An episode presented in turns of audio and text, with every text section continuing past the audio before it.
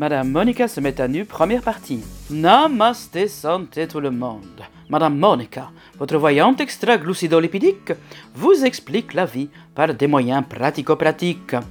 Coup de boule sur tes soucis. Votre chronique qui met le doigt là où ça pique. Ça, c'est début chronique à moi. Je suis chroniqueuse, chroniqueuse psychopompe lubrique, pour servir toi. Non, petit coquin, rien à voir avec Petit Canard du Bain ou Birkenstock que mamie collectionne en stock. Mille sabords. Psychopompe, qui fait passer d'un monde à autre, de vivant à défunt, pas très catholique parfois, de prolétaire à rupin, de subway aux étoilés Michelin. Quelles sont euh, vos qualifications, Madame Monica, pour vous prétendre psycho-shoes? Eh bien, je suis thérapeute, ostéopathe, psychopathe, sexologue, kinésiologue, tarologue et archéologue. Je fouille dans vie antérieure.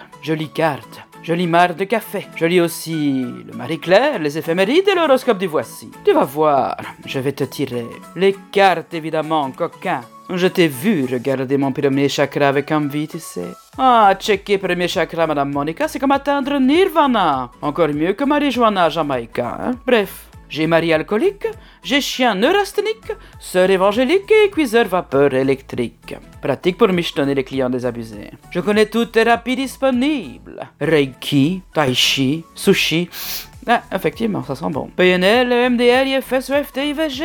IVG, Initiation vaginale gustative. Nouvelle méthode tantrique. Donc je voyage de monde à autre sur fidèle Dromadouf.